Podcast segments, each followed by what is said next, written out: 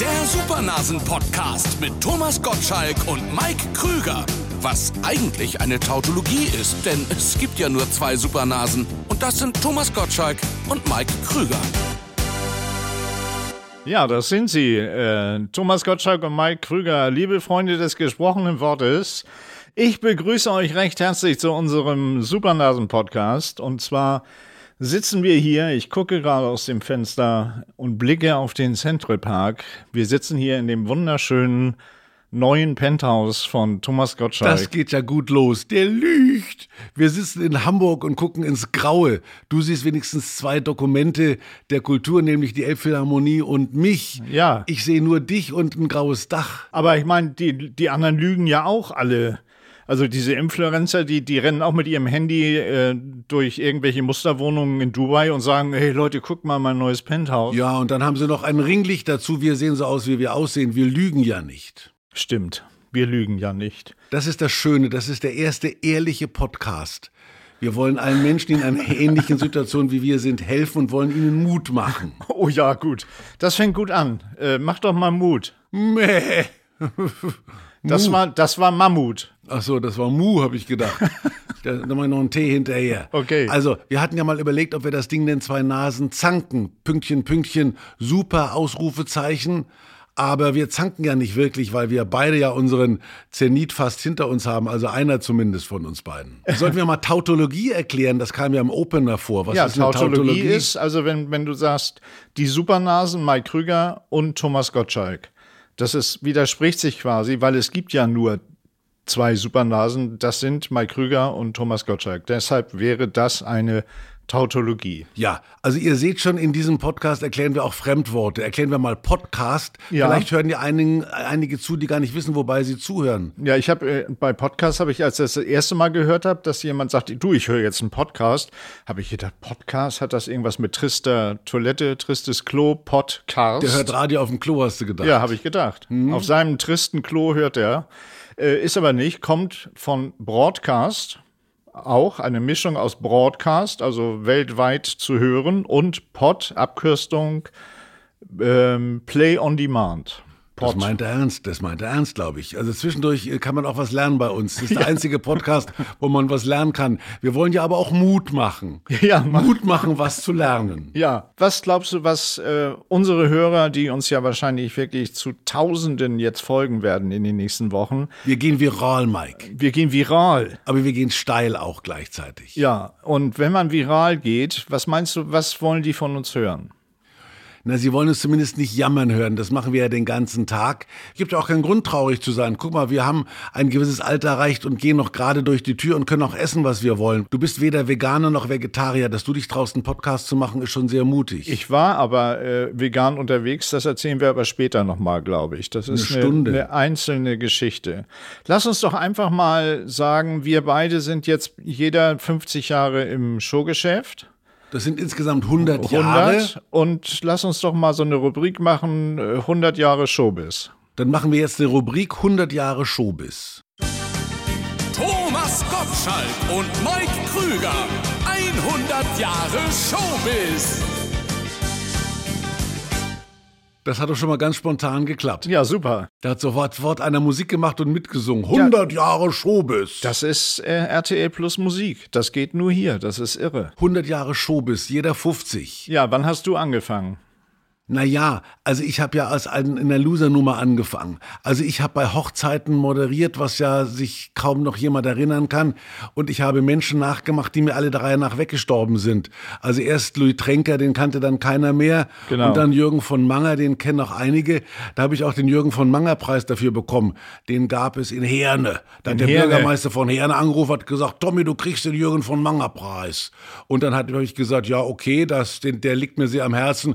Ja, das ist am 18. Dezember. Und normalerweise, du weißt, wie es ist bei Preisen, sagst du, am 18. kann ich nicht, könnte den auch am 19. verleihen. Und da habe ich das auch gesagt, hat er gesagt, nee, da kriegst du ihn nicht, da musst du warten. Also der, der Jürgen von Manger Preis, der wurde einmal an einem Tag verliehen, der niemandem gepasst hat. Und dann bin ich eines Tages, dann habe ich fünf Jahre, glaube ich, aus, bin ich ausgelassen worden. Und eines Tages hat es dann geklappt.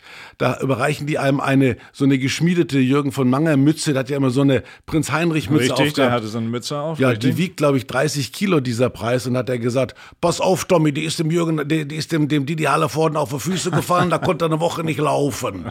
Und, und Ehrengast war Herr Müntefering. Das war der einzige oh, Promi, den sie in, okay. in, Herne aufgetrieben haben. Aber Jürgen von Manger Mütze habe ich. Immer wenn ich umziehe, müssen die, müssen die Umziehleute die Mütze zu zweit tragen. Sehr schön. Das ist also einer dieser vielen Preise, die mein Freund Thomas äh, eingeheimst hat in seiner äh, langen Karriere. Ich habe tatsächlich angefangen, da war ich noch ziemlich jung, zu Hause äh, Gitarre gespielt und angefangen, irgendwelche merkwürdigen Songs, äh, zum Beispiel von Johnny Cash zu übersetzen. Boy Name Zu gab es einen berühmten Song von ihm. Da habe ich dann Junge namens Susi, das auf Deutsch übersetzt, von einem Jungen, der leider von seinen Eltern Susi getauft wurde. Und dieses Band, das habe ich tatsächlich an Peter Frankenfeld geschickt. Die ganz Alten werden sich noch erinnern. Peter Frankenfeld, das war einer der ganz großen Showmaster mit äh, karierter Jacke, ja, ich Karierte weiß. Jacke, coolen Kampf und Peter Frankenfeld, das waren so die Giganten damals.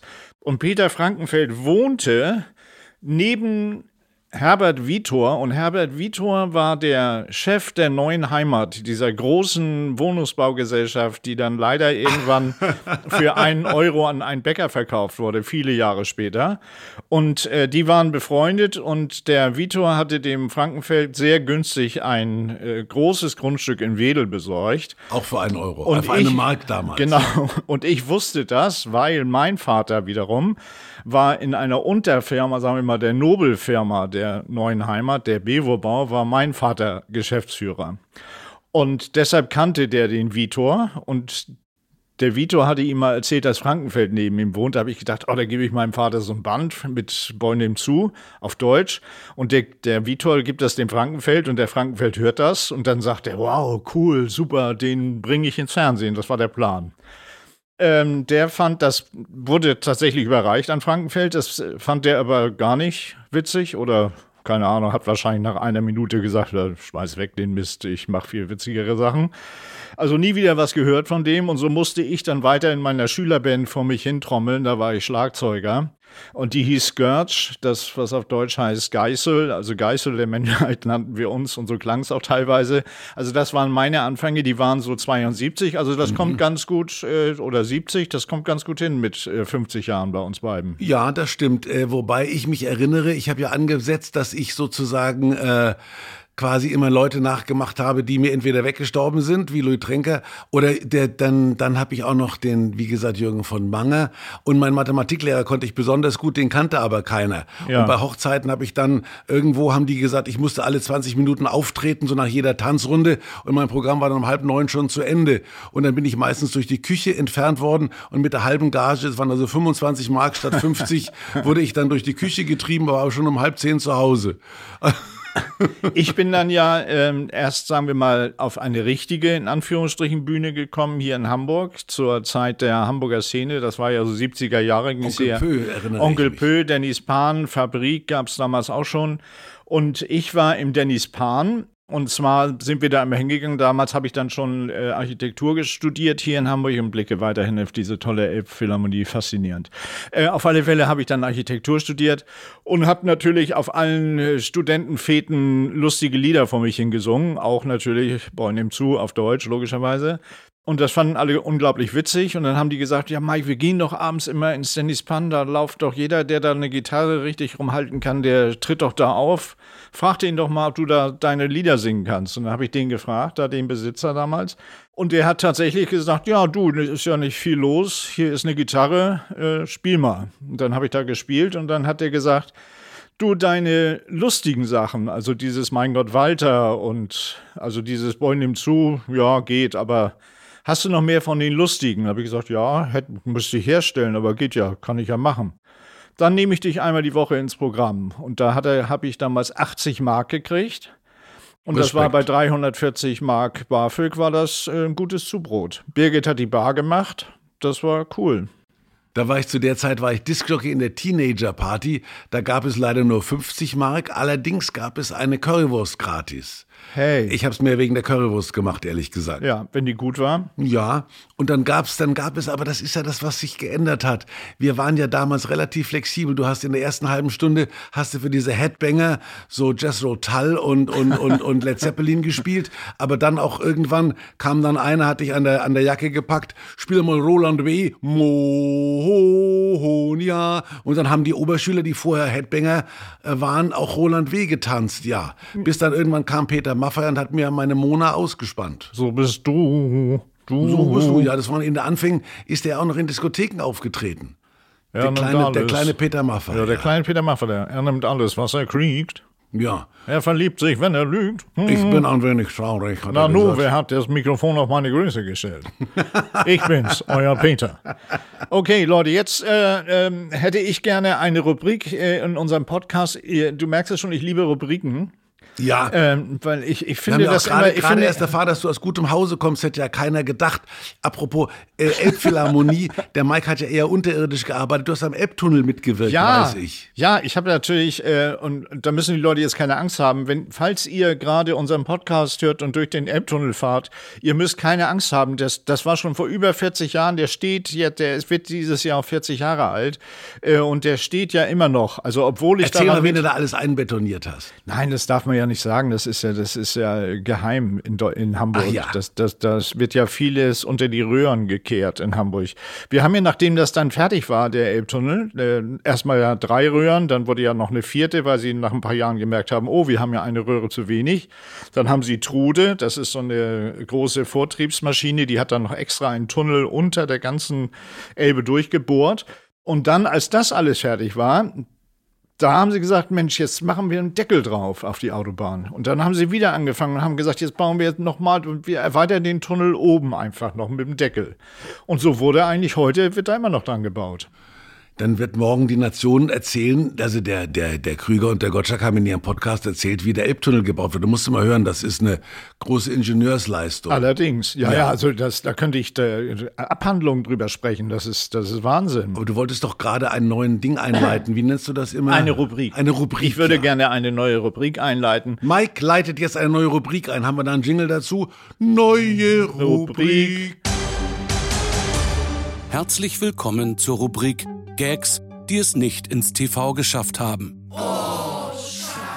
Meine Gags haben es ja alle ins Fernsehen geschafft. Die Rubrik liegt ganz in deinen Händen. Ja, äh, und zwar habe ich ja habe ich ja ganz viele Gags. Ich habe auch ein riesiges Gag-Archiv logischerweise über die Jahre an äh, gesammelt und habe auch eine auf meinem Computer habe ich auch zum Beispiel ein äh, ein Programm. Da kann ich Wörter eingeben und dann sucht er mir alle Gags die, in denen dieses Wort vorkommt, raus.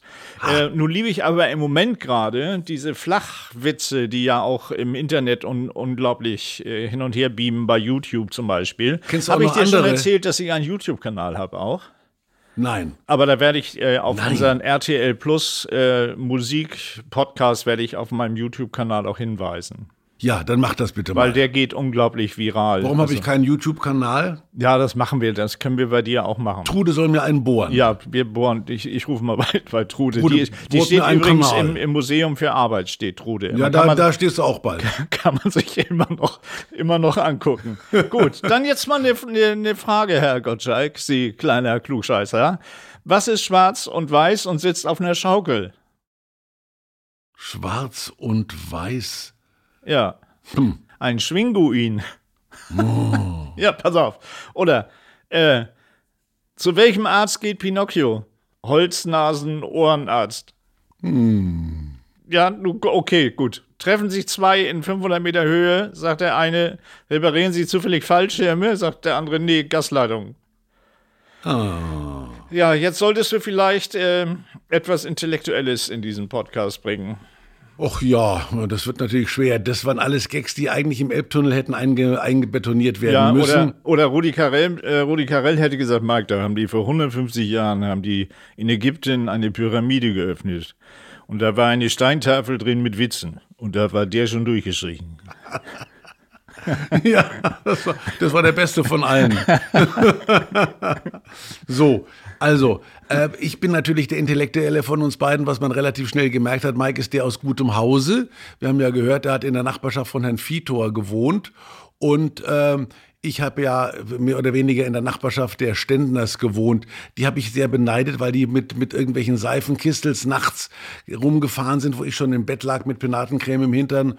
Und dann haben die da auf, auf, sind auf Kastanien geklettert, haben sich so Baumhäuser gebaut. Ja, das, das war ist ja, ja, das ist ja auch nicht mehr üblich. Als ich meinen beiden Söhnen gezeigt habe, im Garten bei uns steht ein Baum, habe ich immer gesagt, da saß ich immer drauf, bin ich immer hochgeklettert, hat mein Sohn gesagt, warum?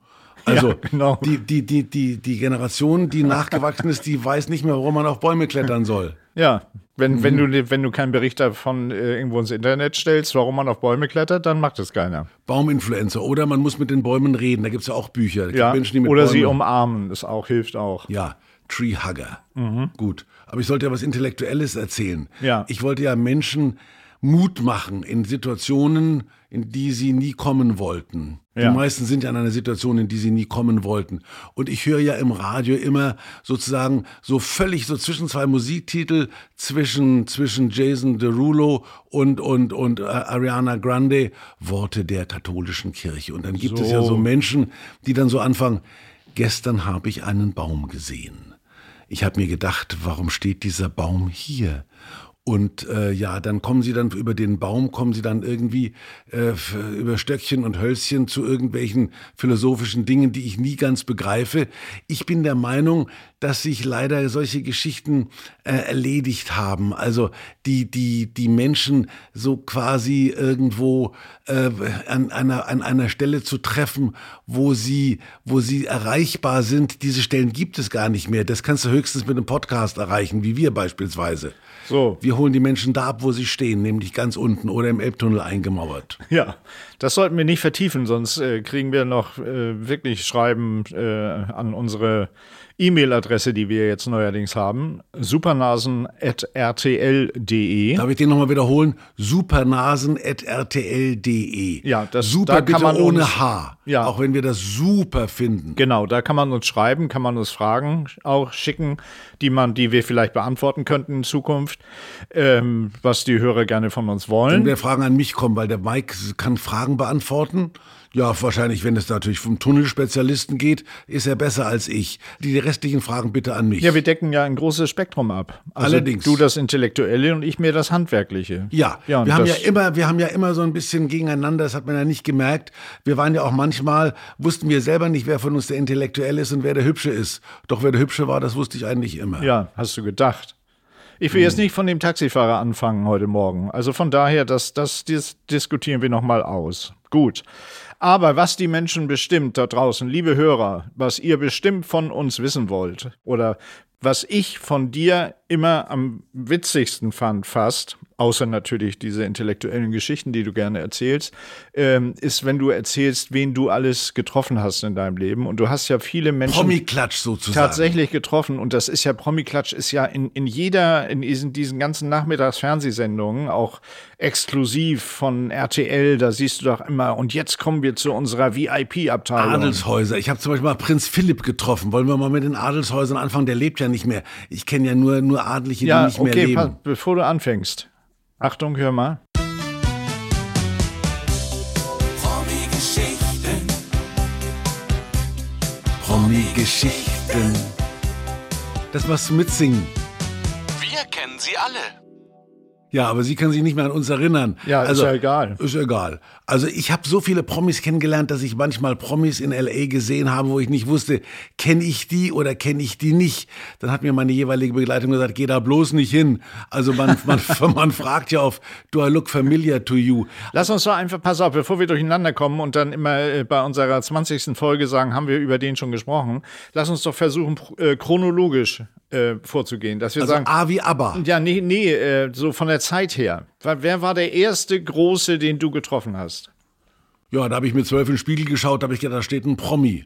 Klar. Aber Ja. und dann aber kam Außer lange jetzt- nichts, dann kam lange nichts. Ich blicke jetzt wieder auf die Elbphilharmonie, liebe Hörer, damit ich dieses, dieses unglaubliche Monument mir gegenüber jetzt mal kurz aus dem Blickfeld lasse. Ich muss ja leider zugeben, dass ich die meisten Promis Kraft meiner Fernsehtätigkeit kennengelernt habe. Also privat sind sie mir ja nie zugelaufen, aber als ich angefangen habe im Radio zu arbeiten, erinnere ich mich, der erste war Roy Black. Der, ja, damals waren wir ja, was ich vorher schon Wer erklärt dieses habe. Jahr wäre er 80 geworden. Nein. Ja. Der ist ja jünger als Yoko Gibt es Ono. eine große Feier am Wörthersee? Äh, 80 Jahre Roy Black und da wollen die einen Avatar herstellen lassen, der dann quasi zu der Roy Black Fangemeinde spricht. Also Roy spricht dann quasi, so wie ABBA in, in London, das machen die am Wörthersee mit Roy Black dieses Jahr zu seinem 80. Geburtstag. ah ja, in 20 Jahren wird es dann also, wird's dann dich als Avatar auch geben. Uns beide. uns das Dankeschön, dass du das aufgegriffen hast. Ja. Ich wollte ja nicht, ich wollte ja nicht hochnäsig sein und sagen, mein Avatar ist bereits in Arbeit. Ach so, okay. Also Roy Black. Der Mann hat ja, das glaubt man gar nicht, äh, unglaublich darunter gelitten, dass er kein Rocksänger geworden ist. Das gleiche gilt auch für Howard Carpendale. Darf hier aus dem, aus dem Nähkästchen Ja, plaudern? klar. Ich Ja, erinnere mich noch in unserer, meiner ersten äh, oder eine meiner ersten Wetten das Sendungen aus Hof. Da, da war es noch so, dass der Kellner gesagt hat, äh, hier saß gestern Elton John und der hat nur den halben Wein getrunken, der hat den teuersten Wein bestellt. Der hat, glaube ich, in Hof 18 Do- Mark damals gekostet. Das war der beste Rotwein, den sie hatten. Und der hat die Flasche nur halb getrunken, ob ich den Rest will. Also da hat man mir, hat man mir den Restwein von Elton John angeboten. Da war auch Howard Carpendale und mein Regisseur war damals Sascha Arns. Und die Freundin von dem, das war Ulla Wiesner, die hat den Sohn von äh, Howard Carpendale immer betreut, weil sie im Chor von Howard Carpendale gesungen hat. Wayne. Wayne, Wayne Carpendale ist ja Genau. inzwischen, hat er auch schon Ansätze Ja. von grauen Haaren. Und Wayne war damals ein kleiner Junge, der im, im Tourbus immer mitgeführt wurde. Und dann hat Ulla Wiesner ihn immer so ein bisschen betüttelt. Und dann habe ich Howard zum ersten Mal in der Sendung gehabt. Aber Sascha Ahrens, aufgrund seiner besonderen Beziehung über Ulla Wiesner, da hat er irgendeinen Lied, ges- ein, einen Song gesungen, in dem irgendwelche Vorhänge geweht haben. Und bei den Proben wehten die nicht richtig. Das heißt, die Windmaschine war nicht richtig aufgestellt. Und dann haben die zwei Stunden lang das Wehen der Vorhänge geprobt. Das gibt's heute alles nicht mehr. Und dann hat Howard trat dann auf und hat in diesen wehenden Vorhängen in diesem Haus dann gesungen und war immer ängstlich, dass ich ihn als Schlagerfuzzi angesagt habe. Hat mir dann Abend unter die Tür so einen kleinen Brief zugeschoben, in dem er gesagt hat, dass er Rocksänger ist. Und Howard? Howard, ja. Oh. Das war damals, heute ist Schlager ja eine ganz andere Nummer. Ja. Damals wollte ja keiner in Richtung Schlager aussortiert werden. Auch Roy Black nicht, mit dem ich angefangen habe, diese Geschichte zu Ja. erzählen. Und der hat offensichtlich, was ich gar nicht wusste, hat schwer darunter gelitten, dass ich den in meiner Radioshow immer so als Schlagerfuzzi bezeichnet habe. Das hättest du aber auch nicht machen müssen. Hätte ich nicht machen müssen, aber ich brauchte ja Feindbilder, das hat man damals noch erzeugt. Die Bildzeitung war mein Feindbild in, in der Radioshow und äh, Roy Black. Und dann, dann kam ich eines Tages in eine Kneipe und da saß der große Roy Black. Ich habe ja irgendwo auch äh, ihn gehört. Es gab ja Momente, wo unser einer so mit 16 picklig durch die Welt gelaufen ist und dann gab es von Roy Black dieses Lied, Irgendjemand liebt auch dich, habe ich gedacht, ach scheiße, echt, meint er das wirklich echt so? Und dann habe ich gedacht, na, das hat mir viel Kraft gegeben, Roy Black, war eigentlich, hat mich da gerettet. Irgendjemand liebt auch dich. Und habe ich gedacht, guck mal an, hätte ich nie gedacht. Ja. Und dann saß dann Roy Black irgendwo in einer Kneipe, völlig verdrückt und ich kam rein, sagt er, ich hau dir aufs Maul, der war richtig sauer auf mich. Und ich dachte, wieso denn, das ist doch Roy Black und ich bin's doch nur. Er, du, du, du, du hackst seit Jahren auf mir rum. Da wollte ich doch gar nicht, habe ich gar nicht so gemeint. Das Mädchen. Carina. Da bin ich ja inzwischen auch gelandet. Also Ja, er, hat, genau. er hat sehr, sehr weitsichtig operiert damals, aber ich habe ihn nicht leben lassen wollen. Und bei Howard war es das Gleiche. Und das, weil du nach, nach dem ersten Promi gefragt hast. Mein erstes großes Fernsehinterview war, glaube ich, Howard Carpendale. Und da bin ich ja auch noch mit dieser Bösartigkeit des, des Rock'n'Rollers auf den losgegangen. Und dann sitzt dann ein freundlicher Mensch Mensch, dem so die Oberlippe so etwas zittert und der Angst hat, dass er jetzt zu Sau gemacht wird. Und ich war so nett zu dem, aber ich habe es immer verstanden. Die Howard-Fans haben gesagt, das war aber toll, das Interview. Und die, die Howard ge nicht ge gemocht haben, haben geschrieben, du hast den aber ganz schön durch den Kakao gezogen. Hab ich selber nicht gemerkt, hat Howard auch nicht gemerkt. Aber das ist dieses Ambivalente, was irgendwie verloren gegangen ist. Heute ist Schlager, entweder äh, äußern sich Zwölfjährige ganz begeistert zu Schlager.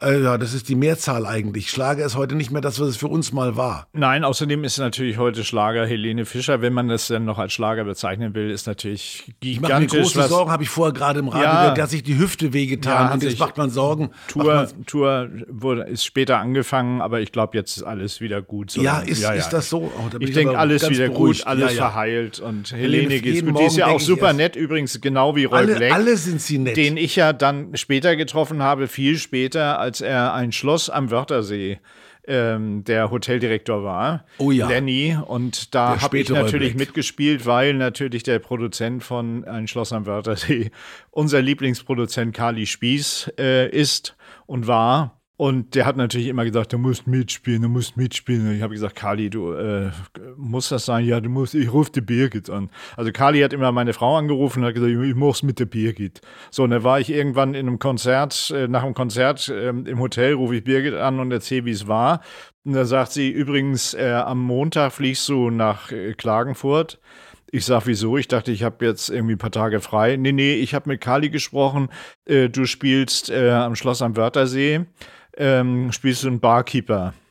Und ich sag, gute Gage, ja, sonst wird sie ja da nicht hinfliegen, sagt Birgit. Ne? Und dann bin ich da an, an äh, Wörthersee geflogen und da war eben Lenny, der Hoteldirektor vom berühmten Schloss am Wörthersee, das war Roy Roy Black. Black, das war seine, seine Und- späte, genau. seine, der hat dann nochmal richtig. Ich weiß noch, als wir, als wir, also das waren wir beide zu Kali ins Büro. Immer wenn wir beide in, in, uns in München getroffen haben, haben wir natürlich Kali in seinem Büro äh, besucht, weil der eben auch der Produzent der Supernasen ist. Für Leute, die es vielleicht nicht wissen, äh, haben wir auch, glaube ich, noch gar nicht erwähnt. Also Kali Spieß, ein ganz toller Produzent war das, Österreicher, Superbursche.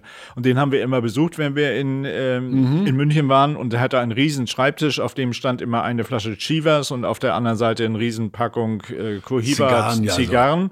Und er hatte auch meistens eine Zigarre im Mund und so, setzt euch Burschen. Und dann haben wir auf so einem großen Sofa gesessen und ich habe eine super Idee.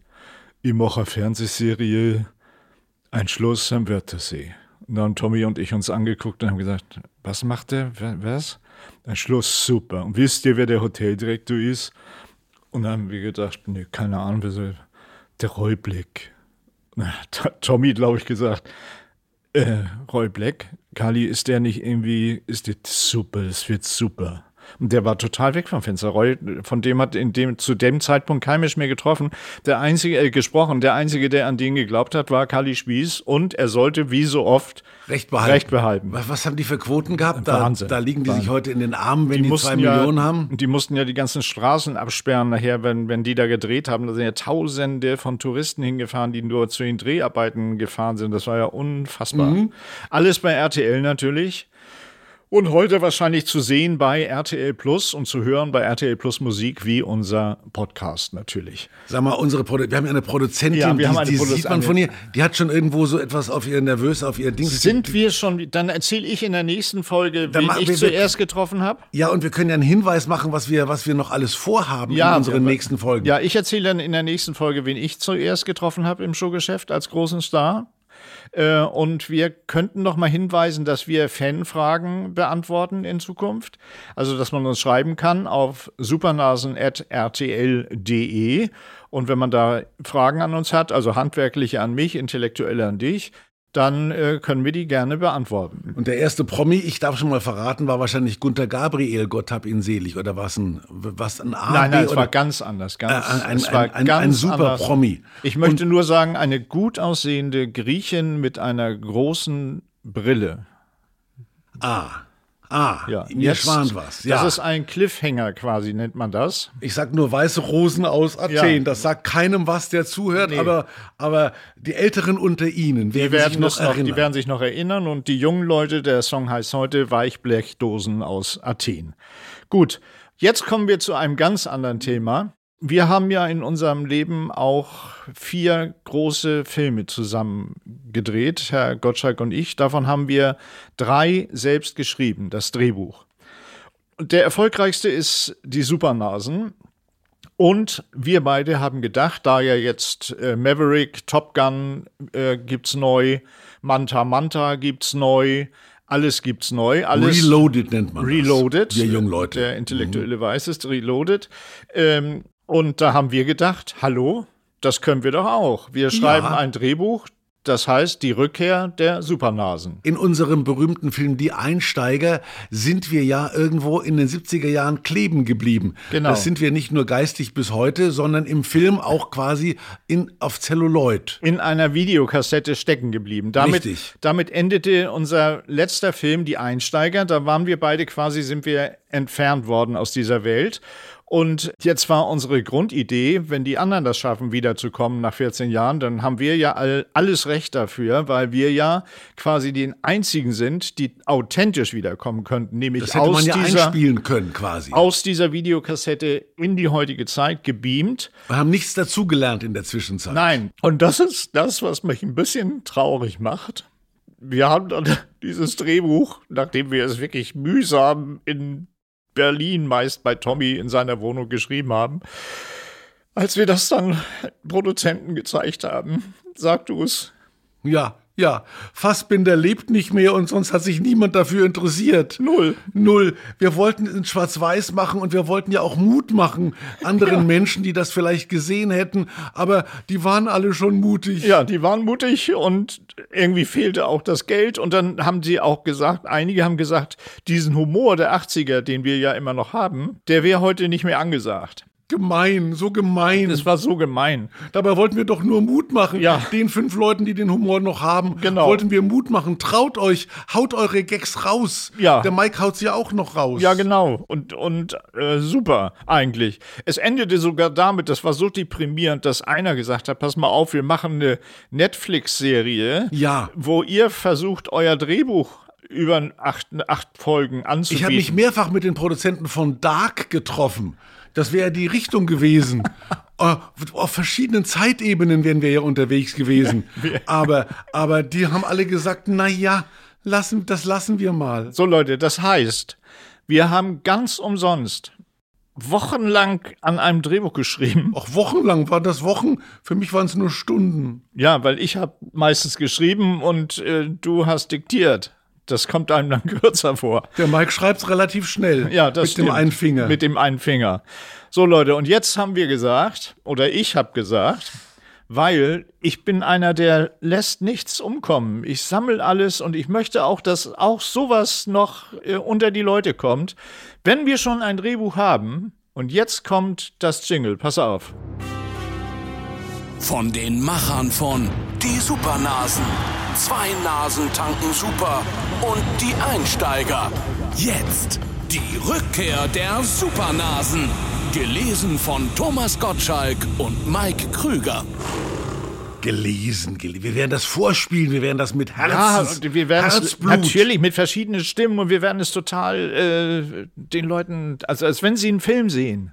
Also die werden den Film sehen, weil das sind ja, Ja. noch Menschen, die sich was vorstellen können. Ja. Vor eurem geistigen Auge halt, weil ins Kino gehen die Leute ja nicht mehr so. Bis auf Avatar. Hast du Avatar gesehen? Ich denke, nachdem wir das jetzt vorgelesen haben, geht gar keiner mehr ins Kino. Die wollen alle die Filme nur noch gelesen haben in Zukunft. demnächst Ja. in unserem Podcast, Cast, Cast, Cast.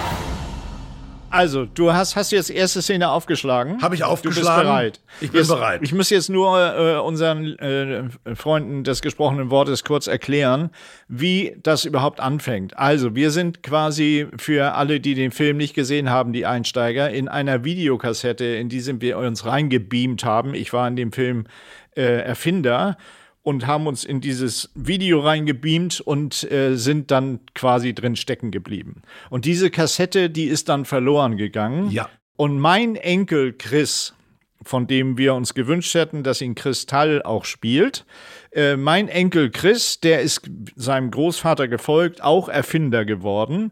Und der treibt jetzt diese Kassette auf und sitzt in seinem Labor und denkt drüber nach, wie er seinen Großvater wieder zurückholen könnte. Und das Ganze beginnt quasi, nachdem unsere berühmte Gong-Szene, die wir im Einsteigerfilm hatten, wo wir beide neben diesem riesen Gong stehen, beide nur mit irgendwelchen Tüchern bekleidet, oberkörperfrei. Thomas hat einen großen Gong und schlägt ihn mir dahin, wo er eigentlich nicht hin sollte, was Das- damals ja. sehr wehgetan hat. Ja, das hat, sie hat sich aber gut erholt davon, muss Ja. ich sagen.